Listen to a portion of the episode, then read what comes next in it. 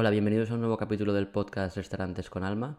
En este capítulo vamos a estar con Joel Serra, uno de los fundadores de Escuadra Pizza Lab. Y antes de empezar con Joel, damos paso a nuestro patrocinador de hoy, que es Honey. Honey es la mejor plataforma para pedir y pagar desde la mesa de los restaurantes. El cliente escanea el QR y con su móvil pide y paga sin esperas. Conseguirás aumentar el ticket medio, duplicar las reviews en Google y optimizar la carga de trabajo del camarero. Por fin vas a conocer los datos de todos los clientes que pasan por tu restaurante, potenciando marketing y ventas. Honey se integra con el TPV para que sea más fácil, rápido y sin alteraciones en la operativa de tu restaurante. Pide tu demo de forma gratuita. honey.app.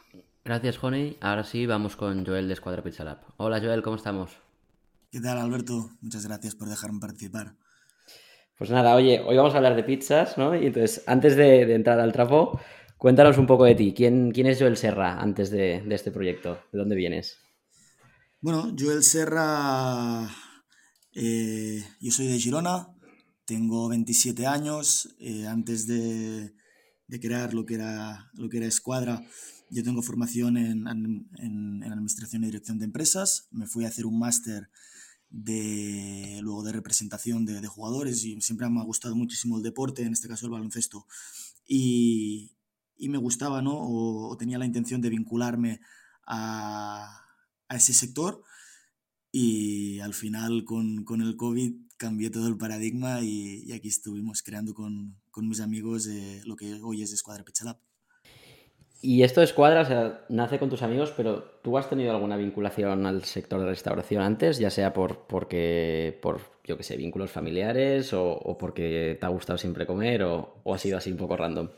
Mi, mi, padre sí que ha tenido y sigue teniendo eh, restaurantes aquí, aquí en Girona. Entonces yo desde, desde joven, 16, 17 años, estado trabajando los veranos en, en el sector. Siempre ha sido un sector que, que, me ha gustado muchísimo y tampoco te voy a engañar. Eh, me gusta, me, gusta, me gusta comer, me gusta probar cosas y, y, al final es un sector que te llama muchísimo la atención. Pero en este sentido sí que me venía un poquito de, de herencia, ¿no? El hecho de, de vincularme un poquito a, a este sector. Qué bueno. Y por dar un poco de contexto, o sea, entiendo, bueno, no sé si lo quieres contar, pero ¿los restaurantes de, tu familia son más fast food o es un restaurante más tradicional? O... Restaurantes tradicionales, restaurantes tradicionales, cocina mediterránea, eh, tapas. Mm, en ese sentido no, no, no, estaría nada ligado con, con lo que tenemos nosotros. Y si te llegan a decir hace, yo qué sé, cinco o seis años o, cuando trabajabas esos veranos ahí, te, que te ibas a dedicar a esto, ¿tú lo, o sea, ¿te, hubiera sorprendido o...? Por el... O sea, por el sector no me sorprendería. Y, al final yo, yo sí que tenía claro una vez termine la carrera y entendiendo que, se necesita un proceso de, formación y de experiencia y tal, que a mí eh, me gustaba la idea de tener mi propio negocio, de, de, ser emprendedor, de montar algo desde cero y, sí que tenía la intención y la idea en mi mente de, poder hacerlo. Mm, tan, o sea, tan rápido. Saliendo de la pandemia con 24 años, no lo sé. En este caso la, la oportunidad surgió, nos, nos, tiramos de cabeza y, y, muy contentos. ¿Y cómo fue esto? Porque yo justo lo miraba antes de, empezar, que cuando habéis empezado, vi 2020 y digo pandemia, pero, pero es post pandemia, o sea, ¿cómo, bueno, post pandemia, post inicio de la pandemia, ¿cómo, cómo fue esto? Yo, yo justo llegaba de, estudiar un máster en, Madrid, venía, bueno, nosotros somos cuatro socios, eh, Mark en este caso volvía de Irlanda, que estaba trabajando, que estaba trabajando ahí, Adri también terminaba la carrera de, audiovisuales y, Juan Pablo, que él se dedica al mundo de la noche y es DJ, en este caso no podía trabajar porque tenía todo el ocio cerrado.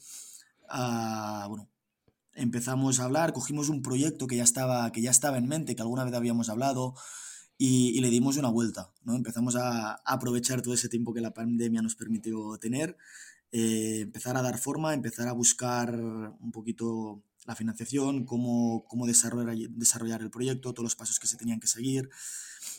Y, y la verdad que, que, digo, aprovechamos todo este tiempo para, para, dar la vuelta, también para formarnos, porque no teníamos ni idea, pero ni idea ninguno de, de hacer pizzas. Sí que es cierto que Mark ha trabajado como cocinero en, en, algún tiempo, pero, pero en el sector en concreto no, no teníamos ni idea. Así que ya te digo, aprovechamos este tiempo y, le dimos forma a lo, que, a lo que a día de hoy se ha ido, se ha ido desarrollando como escuadra. ¿Y, y, cómo fue el proceso este? O sea, decís, oye, vamos a montar este proyecto y, y decías que os formáis en las pizzas, ¿qué, qué significa eso? Claro, en, eh, durante la pandemia Juanpa se fue a vivir con Adri, entonces ellos dos ya se empezaban a calentar la cabeza mutuamente. Ahí, ahí dándole vueltas, que oye, oye, vamos a hacerlo tal. Y, nos empezamos a reunir por Meet, pero por Meet a diario durante 3, 4, 5 horas.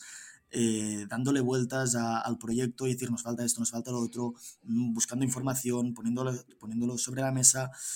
Y cuando ya lo teníamos todo montado, teníamos la marca, cómo queríamos comunicarla, eh, más o menos teníamos el local, estábamos ya cerrando la financiación, llega un momento que nos paramos y decimos, oye, pero que tenemos que vender pizzas, ¿no? Y, también por casualidades de la vida o por, o por suerte durante estos procesos, eh, mi padre conoció a un, a un, a un, señor que se llama Jesús Marquina, que, que, ha sido cinco veces campeón del mundo de, de pizzas, ha tenido muy buen trato con él y, y, Jesús nos recibió con los brazos abiertos en su curso para, para formarnos. ¿Y, lo hicisteis los cuatro? O...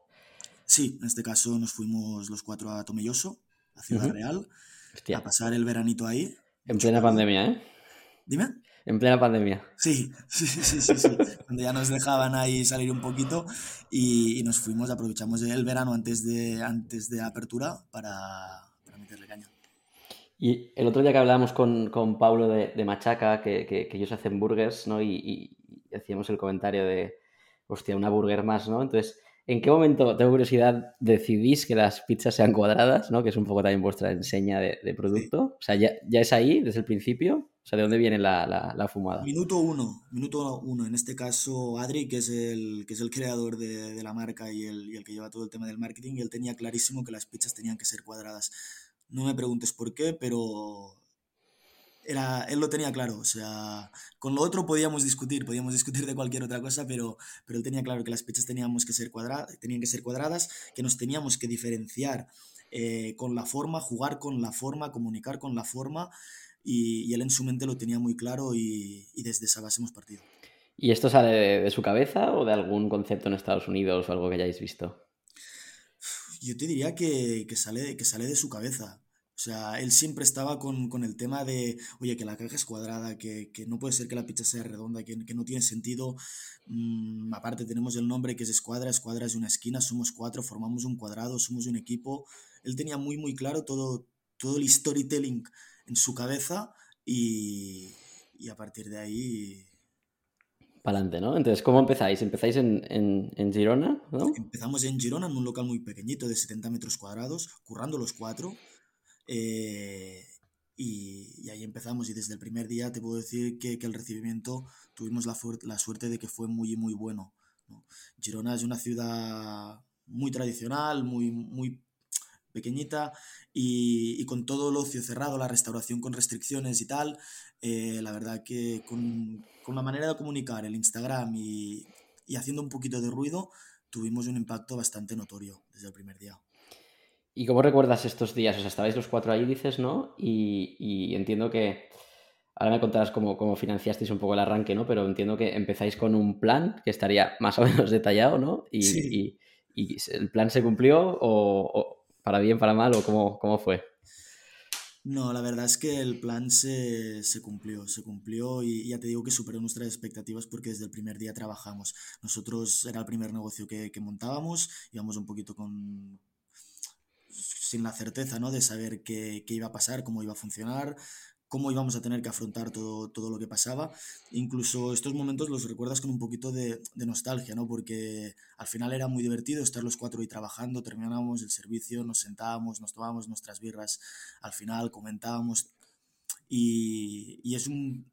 Y es un periodo que lo recuerdas con, con nostalgia y con mucha, con mucha alegría, porque aparte también te ha permitido eh, tener el conocimiento que tienes a día de hoy de tu negocio para empezar a escalarlo.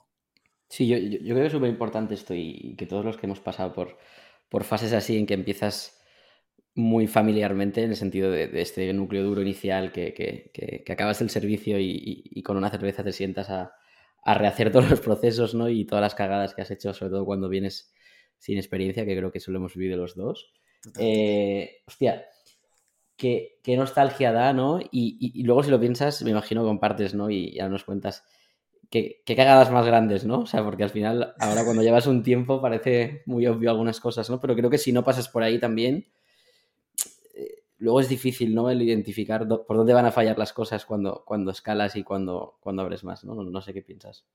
Sí, sí, no, no, estoy totalmente de acuerdo. Yo creo que es un proceso que, que al final eh, te hace crecer muchísimo, te da un conocimiento totalmente o mucho mayor de, tu negocio y a la que empiezas a tener personal detectas los problemas muchísimo más rápido, eres capaz de, solucionarlos muchísimo más rápido porque tú ya lo has vivido, sabes también, porque al final el personal, eh, cuando tú estás es una cosa, cuando tú no estás es, es mm. otra, entonces sabes detectar también estos fallos y, y al final te permite, te permite ejecutar muchísimo, muchísimo más rápido, ¿no? Y ya te digo, y, cagadas de, del nivel, del nivel de un, campanario, o sea, pizzas mal entregadas, errores en pedidos, mm, colas, colas, colas, o sea, tardando muchísimo tiempo en servir, sobre todo en temas de operativa, el hecho de estar ahí, de vivirlo, de, de pasar un mal rato con el cliente porque lo has hecho mal, bueno, pues te permite ahora dar esas soluciones a, a tus trabajadores.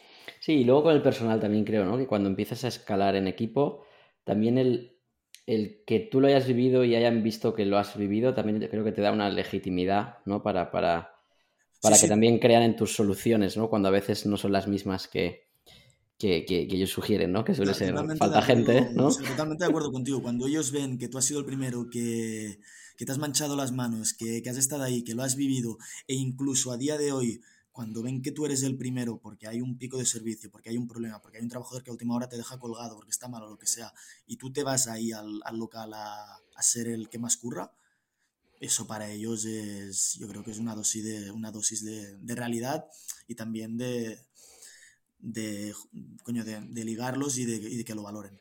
Hmm. Y luego también por, por tu lado, ¿no? La adrenalina, ¿no? Yo creo que, que engancha de, de, pues que supongo que lo vives en cada, en cada apertura o en cada, yo qué sé, evento, pico que hay que sabes que, que se va a liar, ¿no? Y el, y estar ahí. Sí, sí, sí, total. Total, total. Pero al final es, es, esa adrenalina, pero, pero también ese punto de satisfacción de que si llegas a ese punto de, de que estás en picos, es que estás haciendo, estás haciendo bien tu trabajo. Estás haciendo muy, muy bien tu trabajo. Sí. Y, y ahí se mezcla, ¿no? En el inicio la adrenalina de ver que estás desbordado, pero también la, la el ansia interna de, oye, hemos de arreglar esto porque si seguimos así mucho tiempo, pues la gente va a dejar de, va a dejar de pedir. Al, al, principio tú estás en, en, ese paradigma de decir, oye, yo tengo mi, mi curro fijo de estar tantas horas en el local porque es el servicio, pero es que aparte cuando yo salga de aquí, tengo que estar con la gestión, tengo que estar con la comunicación, tengo que estar con el marketing, con el producto, con los proveedores, con... Es, es bastante, bastante estresante, ¿no? ¿Y, cómo habéis llevado esto siendo tan jóvenes? O sea, porque al final, ¿no? Pues entiendo que en general el equipo entero no tenía experiencia en el sector. Entonces, mm, la operativa, pues os la vais inventando, por así decir, sobre la, marcha. La, la, la vas mejorando con el tiempo. Exacto. Pero luego la parte de, gestión, ¿cómo habéis vivido esto? ¿no? Porque al final abrís, bueno, ahora nos cuentas, ¿no? Pero abrís la primera, el primer local en, en Girona. Y ahí pues tenéis un restaurante, pero luego llega un punto que esto se va convirtiendo en una empresa, ¿no? A medida que, escaláis. Esta, esta, transición a nivel personal tuya, ¿cómo, cómo la has vivido?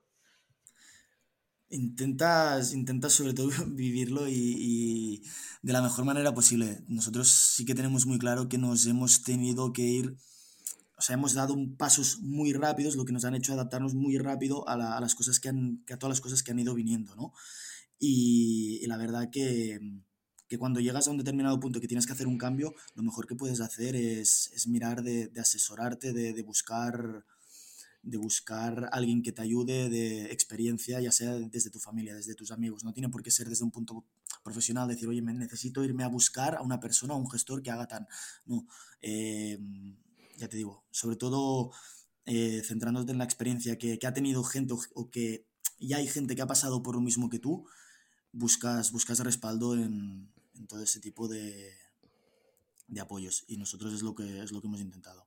O sea, simplemente un, oye, ¿cómo, hacéis esto vosotros, no? Y preguntar a 10 personas y montarte tu, tu, película, ¿no? ¿Entiendo? Sí, sí, sí, la verdad es que, es que sí. ¿Y, ¿Y, cómo avanza el negocio? O sea, abrís en Girona mm, eh, después del verano, ¿no? Ya con la pandemia bastante... Sí, nosotros abrimos en Girona en noviembre de 2020 y ya con, con, la idea metida en la cabeza de que en verano uh, Girona se llena de turistas, pero el público local se va, se va a la costa y, y entonces nuestro negocio, si ya se empezaban a quitar todo este tipo de restricciones, eh, iba a bajar, iba a bajar y le iba a costar. Entonces lo que queríamos era buscar algún formato para llegar a nuestro público en la costa. ¿no?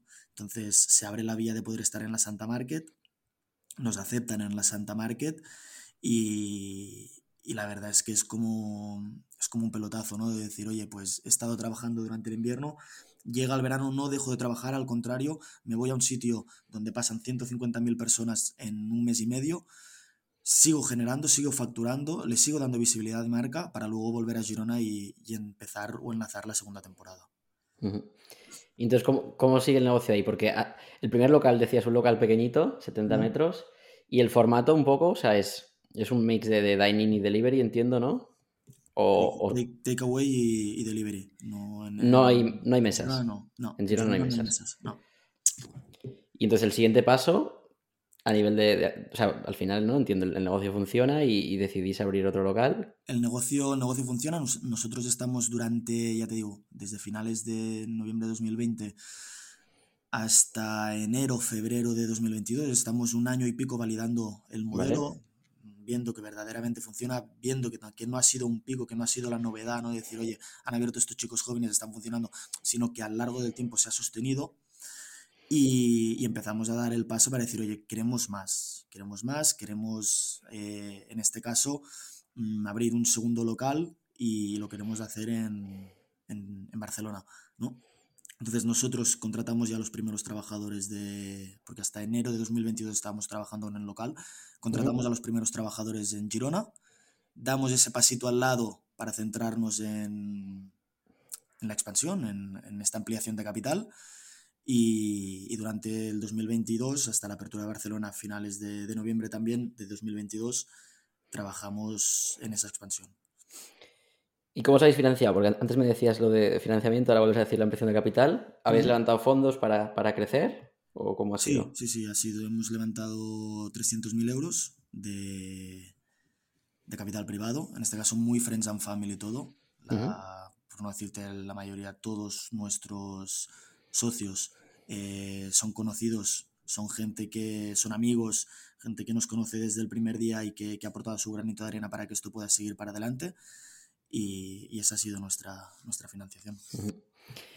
Y más allá del, formato de la pizza cuadrada, ¿no? que, seguro que obviamente pues, con todo el storytelling y, os ayuda a diferenciaros, ¿cuál crees que ha sido, o sea, qué, qué cosas crees que, que en este año y medio que decías que, estáis en Girona, ¿cuáles son las conclusiones del por qué funcionan? ¿no? Más allá de, la parte más de storytelling marketingiana, ¿no? a nivel gestión, ¿qué, creéis que habéis hecho bien y, entendéis que tiene unas bases sólidas para, empezar a crecer? Nosotros no, nos centramos en, tres patas, ¿no? Una es la que tú dices que es la, que es la comunicación, que para nosotros es, es vital la manera como, como comunicamos y, y miramos de, de, reinventarnos, ¿no? de tener una, una comunicación muy dinámica, muy adaptada a los tiempos, de aprovechar todos los trends que van saliendo y, estar al día de, todos esos impactos y, de, y, de, generar novedades. Por otro lado tenemos el producto, ¿vale? que, para nosotros y, lo que verdaderamente nos ha dado fuerza a continuar para adelante, porque con la marca no hubiera sido suficiente, es el feedback que la gente nos daba respecto al producto, y decir, oye, eh, sobre todo la diferencia en la masa, ¿no? Decían, hostia, mm, me gusta mucho, repito por la masa, la verdad es que es crujiente, es esponjosa y, en, ese, y en ese sentido eso te da, te da fuerzas para decir, oye, tenemos algo que, es diferente a lo que encuentra la gente en la, competencia y, luego la, operativa, ¿no? La operativa de, de poder producir el máximo el máximo de pizzas en el menor tiempo posible, que hemos ido evolucionando con el tiempo, que al principio era una y ahora es otra totalmente diferente, pero ser capaces de, detectar cómo minimizando el, coste de personal éramos capaces de, sacarle más rendimiento a, la, gente que estaba trabajando, eh, ofreciéndoles un espacio de trabajo diferente, ofreciéndoles em, un circuito en el que poder trabajar, pues eso también te permite aumentar tus márgenes. Y oye, y, decías que desde el primer día fue, o sea, fue, fue un éxito, pero también dices, no, oye, estuvimos un año y medio validando todo y viendo que no fuera una moda o un pico, ¿no? Para, para ver que el negocio estaba consolidado. ¿Qué, qué, momento recuerdas, ¿no? Que, que, yo que sé, que estéis después de un servicio tomando una birra o, la anécdota que sea, que, que digas, hostia, mmm, hemos, o sea, hemos dado con algo. No sé si es el día que hacéis un pico de facturación o no sé. No sé si tienes algún momento que recuerdes, hostia, la hemos liado. También. Sí, la verdad es que el día, uno de los, de los días que más recuerdo es, bueno, ya te digo, estábamos en pleno, en pleno, en pleno confinamiento. Saliendo del confinamiento, eh, había toque de queda aún a las, a las 10 de la noche. Y me acuerdo que fue un día que nos pasamos, nosotros cerrábamos el local a las 10 porque era lo que nos, permitía la, lo que nos permitían. Me acuerdo que estuvimos de 10 a 12 sirviendo pizzas, eh, vale, pues se puede decir, en, en, fiestas en casas, pero que nos pasábamos era, llevábamos las pizzas a una casa, nos llamaban de otra, llevábamos las pizzas a otra casa y, y, al final me acuerdo que terminábamos a las 12, los cuatro reventados, sentados, y ese día salimos a las 2 del local, pero, pero con la satisfacción de decir, mm, tíos, que que joder, que, que, el negocio funciona, que nos estamos dando a conocer poquito a poco. Entonces decías, arrancáis Girona, vais a la Santa, luego abrís Barcelona, ¿no? En, entre medias abrimos en, en, Cerdaña, en julio de 2022 abrimos en Cerdaña, porque nos, nos, apeteció, nos surgió una buena oportunidad para abrir y, y abrimos ahí un, un local eh, que lo que nos permitía era llegar al público que nosotros buscamos de Barcelona. Es decir, si nosotros en verano conseguíamos estar en Cerdaña y en, Costa Brava, localizábamos a toda esa gente que se había ido de, la, de Barcelona a pasar sus vacaciones fuera para que luego cuando volvieran encontrar, nos encontraran de nuevo. ¿no? Entonces nosotros abrimos en Cerdaña un local que a día de hoy, bueno, que cerramos en, cerramos en enero. Eh, aprovechamos toda esa temporada para darle el boom antes de la apertura de Barcelona. ¿Y dices, cerráis en enero porque hacéis como temporada o, porque habéis salido de ahí definitivamente? Cerramos en enero porque nos damos cuenta, y yo creo que no hay cosa más inteligente que, que al final sacar conclusiones y, sobre esas conclusiones tomar decisiones. En Cerdaña teníamos un problema que es que el local era, era pequeñito, ¿vale? Y entonces a nivel de operativa eh, no podíamos cubrir toda, cuando había picos, porque en Cerdaña tú sabes que, que, hay picos y que, no, y que no trabajas durante todo el año, pero cuando se trabaja tienes que trabajar al máximo volumen para compensar el, los días malos, ¿no? Entonces, cuando nosotros trabajábamos de verdad, no podíamos cubrir toda, toda la demanda. Entonces, claro, llegaba un punto que decías, oye, no soy capaz de absorber toda la demanda, estoy perdiendo dinero, entre comillas, o dejando de ganar dinero estos días fuertes y los días malos eh, sé, que no va sé que va a venir menos gente porque no hay no hay. No, no, no, no corre gente por la, por la zona. Entonces decidimos a, finales de noviembre eh, dar un paso al lado en este sentido y, centrar nuestros recursos en otra vía eh, que estamos desarrollando ya, que es la de la food truck, que, que, creemos que nos va a dar un mayor rendimiento. O sea que al final esto sirve, ¿no? Un aprendizaje para, para afinar el modelo, ¿no? De oye, si, si, abro un local, pues que tenga X superficie y si quiero hacer algo más pop-up, ¿no? Un food truck, digamos, ¿no? Totalmente, totalmente. Entonces, un poco para, para que la gente entienda, y, y, ahora hablaremos de, de, Barcelona, un poco dónde estáis, o sea, ahora me cuentas luego cómo es aterrizar en, en, en Barcelona después de todo Girona, Cerdaña, etcétera, pero me, interesa que también cuentes para, la gente que nos conozca eh, qué es Escuadra hoy, a nivel de, no sé si puedes compartir facturación, número de personas que trabajan. Escuadra hoy son, son dos locales, son, Girona y Barcelona, eh, aparte de la Santa, que, para nosotros es, un, tiempo de, facturación y de trabajo muy, muy importante. Em, este año lo cerramos casi con 300.000 con euros de facturación, ¿vale? Eh, eso fue un, un 25% más que, que, el año anterior, entendiendo que, que, Barcelona ha estado abierto un mes solo. y, a día de hoy estamos con unos 10 trabajadores, ¿vale? Todos, todos de local y, y, con dos personas en prácticas que nos ayudan a nosotros a, a, nivel, a nivel de estructura. Entonces, reenganchando a lo que te preguntaba antes, hacéis este experimento de la Cerdaña, por así decir, y, entonces ya pasáis a, oye, vamos a Barcelona, ¿no? Entonces, ¿cómo, o sea, un poco el, mindset ahí es, oye, no, nos funciona en Girona, pues, oye, una forma de verlo que es, vamos ya a Barcelona y si funciona en Barcelona irá en cualquier lado, ¿no? Que, a mí me gusta pensar así.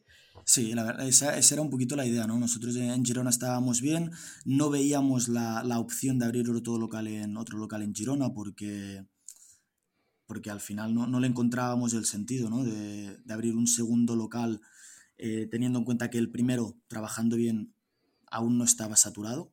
Entonces, eh, por ser un, por ser un, un, equipo, un equipo joven ¿no? que, que, que, viene con ganas por, por, todo este público que venía también a, la costa de Cerdaña, que era un público muy de Barcelona, sabíamos que, que el segundo local o la confirmación del negocio tenía que ser abriendo en Barcelona y que este local funcionara, ¿no? que, es en, que es en lo que estamos ahora de, decir, oye, vamos a, consolidar el, vamos a consolidar el negocio, vamos a consolidar este local y si aquí verdaderamente está funcionando y, funciona durante seis meses, durante un año de seguido, eh, será cuando empecemos ya a replicar verdaderamente el, negocio.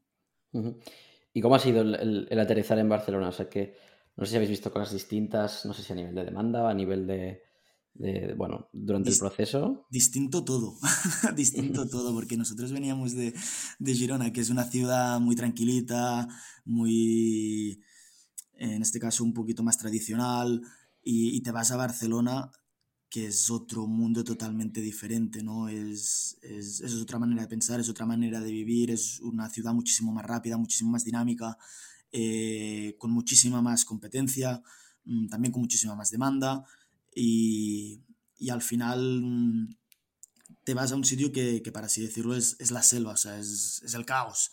Y, y, al final nos hemos tenido que, que adaptar un poquito a, a, lo que Barcelona nos pedía y, y, a lo que, y a lo que es Barcelona, pero sin perder la, sin perder la esencia y sin perder lo que, lo que nosotros somos. El otro día hablábamos con, con Fran de González Anco y, y, decía, hostia, lo fácil, entre muchas comillas, que es abrir en tu ciudad, ¿no? Porque tú al final, pues, si llevas toda la vida viviendo ahí, tu grupo de amigos, si sois más de un socio, pues al final, las primeras semanas, entre comillas, ¿no? El local lo llenas con, tus amigos y si, si eso gusta, pues, pues se corre la voz, ¿no? Pero entiendo que los cuatro sois de Girona, si no me equivoco. Sí. Entonces, esto en Barcelona, ¿cómo lo habéis, lo habéis vivido como una dificultad extra, entiendo? Mm, estoy, estoy totalmente de acuerdo con, con lo que comentas, ¿no? Al final en, en Girona eh, te empiezas a nutrirte, aparte de, de alguien que, que, pueda pasar y te pueda venir a probar, empiezas a nutrirte de, de, tu círculo más cercano. En este caso nosotros conocemos, conocemos gente en Barcelona, pero no tienen nada, nada que ver. Eh, sí que es cierto que te ayudan al principio, que, que vienen, que piden, que, que lo cuelgan en las redes, pero, pero tienes que salir con una campaña de de marketing muy planificada, con una campaña de comunicación muy planificada, cómo hacer las ads, cómo llegar al, al vecino, al potencial vecino, que al final es, es, el que va a pasar por delante de tu, de tu puerta cada día, cómo posicionarte, si, si, te apalancas en plataformas de delivery, cómo posicionarte en esas plataformas o, o qué presupuesto destinas a esas plataformas. Y, toda esta campaña que en Girona era a coste cero casi, eh, en Barcelona tienes que dedicarle un, un budget importante. ¿Y tenéis algo que, que, os haya marcado un antes y un después? No sé si, o sea, yo, yo creo que lo que yo os había visto ya varias veces y antes de que nos conociéramos y a mí me como que se me quedó mucho, también por, por obviamente por, porque soy un loco de, la comida, ¿no? Pero a mí me chocó mucho cuando, cuando sacasteis la pizza con Jordi Roca, si no me equivoco, ¿no? Joan. Joan, perdón, Joan, siempre La verdad es que si, si te tengo que, que decir cuál es el antes y el después, sin duda es ese. Sin duda es ese, el hecho de, de que ellos aceptaran nuestra propuesta y, quisieran hacer y quisieran ayudarnos, ¿no? porque al final lo que hicieron es cedernos, su ayuda, eh, darnos, darnos un, un, pequeño empujón, pues la verdad que, que, para nosotros fue muy importante para, para nivel, a nivel de imagen, a nivel de, de darle un boom a la marca, muchísima gente nos ha conocido a través de mm. eso, ¿no? Eh, sobre todo porque no, o sea, entiendo que, a nivel ventas tuvo un impacto, pero, pero creo que es un poco, ¿no? Entiendo yo esto como poneros en el mapa a nivel de marca, ¿no? De, oye, esto es un proyecto serio, o sea, que no, que no es que no lo fuera, ¿no? Pero cuando entras en Barcelona, que hay tanta competencia, Totalmente, totalmente. Al final tú, entras, tú puedes entrar en Barcelona siendo escuadra Pizza Lab, que vengo de Girona, o siendo escuadra Pizza Lab, que estoy sacando una pizza con Joan del Selle de Can Roca. No tiene nada que ver. Y, también a nivel, a nivel de difusión, más medios quisieron saber sobre nuestra historia, eh, toda, toda la repercusión que eso genera y, al final es, es, un efecto bola de nieve que, que va creciendo y que te y que, y que te va dando muchísima más visibilidad. Así que para, para nosotros eso fue un boom y lo notamos muchísimo. ¿eh? Lo notamos muchísimo eh, el cambio de las, a la semana que sacamos la pizza, a el impacto que tuvo, tuvo en ventas. Y oye, y, hablábamos que desde el primer día que, que, os ha funcionado, que obviamente ha habido errores, ¿no? Bueno, errores, no, no, no te diría errores, ¿no? Pero como aprendizajes, como cerrando lo de Cerdaña, pero ¿Cuál es el momento más jodido? Porque seguro que, no ha sido todo tan fácil como lo, cuentas. ¿Qué, ¿Qué, recuerdas? No sé si algún día habéis estado ahí. El momento más jodido te diría que ha sido todo el tiempo, todo el tiempo hasta que ha llegado la apertura de Barcelona. Nosotros decidimos que hacemos esta ampliación de capital, te metes en un mundo que tampoco has pisado antes, o sea, sí que te asesoras bien de buenos abogados, de buenos, de buenos gestores, asesores, pero tienes que buscar esa financiación, ¿no? Ahí ya es, ya es el primer paso jodido para decir, oye, tengo que ir a, a explicar mi proyecto en el que yo creo y que sé que funciona a alguien para que confíe en mí, ponga su dinero y a partir de aquí podamos seguir creciendo. ¿no? Eso, es, un punto, es un punto importante y que, te da un aprendizaje terrible y te das cuenta de cómo funciona, de cómo funciona el sector más profesionalizado pero para mí el momento más jodido ha sido los dos meses de retraso con los que abrimos Barcelona. Todo el tema, todo el tema de, de cuadrar las obras, de los problemas que hubieron, de ahora, se te, ahora necesitas esto, ahora necesitas lo otro, ahora este te deja colgado, ahora este tarda más de la cuenta, ahora hay escasez, escasez de materiales. Y al final tú haces tu planificación en base a unos tiempos, tú tienes una carencia de alquiler también en base a unos tiempos, y, cuando todo eso empieza a demorarse, obviamente tienes que, tienes que buscar alternativas, no tienes que buscar otras vías, pero, pero la verdad es que ese tiempo sí que fue, sí que fue complicado. Oye, ¿y qué, qué papel ha jugado, no sé si, bueno, entiendo que trabajáis con Globo, no sé si estáis con Uber también, si tenéis canal propio, o sea, el, el, el delivery obviamente en pizza tradicionalmente es de los de los más antiguos, ¿no? Entonces hay mucha, mucha cultura aún de, pedir por teléfono y, así. Entonces, ¿qué, papel ha jugado las plataformas de, delivery en un, Barcelona o qué impacto tienen vosotros o qué, cómo veis un poco todo, todo esto? Para nosotros el, delivery es, esencial, es, es, muy importante. O sea, es una parte importante de nuestra facturación. Em, pero sí que es cierto que miramos o, a medida que, va pasando el tiempo, miras un poquito de, de, hacer esta conversión para que el cliente venga al local o al final hemos hecho un local que son 200 metros cuadrados, que es muy chulo, que estéticamente está muy bien decorado y, y, explica muy bien ¿no? lo que es la marca, pero intentas trabajar en esa conversión de que el cliente de Globo se termine convirtiendo en cliente de, de local y buscar, y buscar alternativas como el caso de, los pop-ups y de, las food trucks, porque al final todos sabemos que trabajar con estas plataformas de delivery supone un coste muy elevado. Son una parte muy importante porque a día, de hoy Globo, en este caso que es con la que trabajamos, tiene muchísimos usuarios y tiene una cuota de mercado muy alta en Barcelona, entonces tú tienes que estar ahí y tienes que saber posicionarte y tienes que tener eh, unas, unas métricas muy buenas entonces, para nosotros eso es esencial, pero, pero sí, que, sí que buscamos trabajar en, trabajar en esta conversión. Y oye, y, si pudieras ir atrás ahora y con lo que sabes hoy, ¿qué consejo le, darías al, Joel que arrancó el proyecto? Bueno, al Joel y, al resto de socios, ¿qué, ¿qué, le dirías? La verdad es que seguramente, seguramente lo que le diría es, o sea, que hemos pecado un poquito, yo creo, de, de correr. De correr. Le diría que, que quizás las cosas se, se, hubieran podido trabajar, ya te digo, ¿eh? estamos, estamos contentos y estamos, y estamos muy, muy satisfechos de cómo, de cómo se está trabajando, de cómo es el recibimiento de marca y todo, pero yo creo que, que a veces un poquito la, la carrera en la que estábamos metidos de, de abrir, de, necesitamos esto, necesitamos lo otro, nos ha llevado a, a perder de vista quizás lo que ya teníamos, que era Girona. Hubo, un momento en el que los márgenes, con todo el tema de la inflación, eh, bueno, los costes de materia prima se nos dispararon y no nos dimos ni cuenta casi, ¿vale? Entonces, eso fue producto de, la apertura de Barcelona, de estar centrados en eso. Y, y en este caso, eh, sí, que, sí que le diría que, bueno, con toda la experiencia que tengo ahora, mmm, lo hubiera afrontado de otra manera. Uh ¿Y, y, y, qué planes tenéis? ¿no? O sea, hablando de correr, ¿qué, qué planes tenéis para los próximos meses, años? Consolidar Barcelona. De verdad que, o sea, nosotros queremos crecer, sigue nuestra, sigue en nuestra cabeza el proyecto de expansión, pero pero la verdad que, que, la idea es consolidar Barcelona, ¿no? Yo estaba escuchando, estaba escuchando hoy el, el podcast que hiciste con, con Harry y, y, él lo decía muy claro, ¿no? Decía, oye, a mí me, me parece muy bien que, que, tú quieras crecer, que tengas ambición, que tengas iniciativa, que tengas una marca muy chula, pero los números son muy claros, ¿no? Y, y tú tienes que demostrar que ese negocio es rentable y que lo es a por un tiempo sostenido.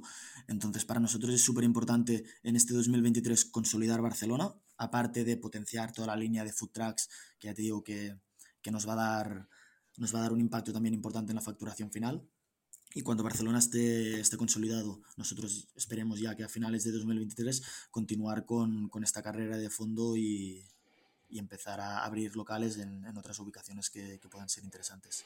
Y oye, y, y más allá de, del plan concreto que esté definido o no, a nivel un poco filosófico, eh, habiendo operado en Girona y, y, en Barcelona y entendiendo las diferencias, una de las dudas que, que, que, siempre hablamos, seguramente no en el podcast, pero, pero fuera de, de podcast con, con, los que pasan por aquí, que, que muchos son de Barcelona, eh, la duda siempre de, de ir a, o sea, de, de ir Barcelona-Madrid o Barcelona y, y, seguir por Cataluña, ¿no? O sea, obviamente vosotros no, no habéis salido a Cataluña, pero tú que entiendes mejor que nadie, pues, pues una ciudad como Girona, ¿qué, ¿qué, pros y contras ves? Obviamente no hay una respuesta mejor o peor, ¿no? Pero, pero ¿qué, ¿qué diferencias al, ves? Final, al final dependerá de un poquito de las, las intenciones que tenga cada uno.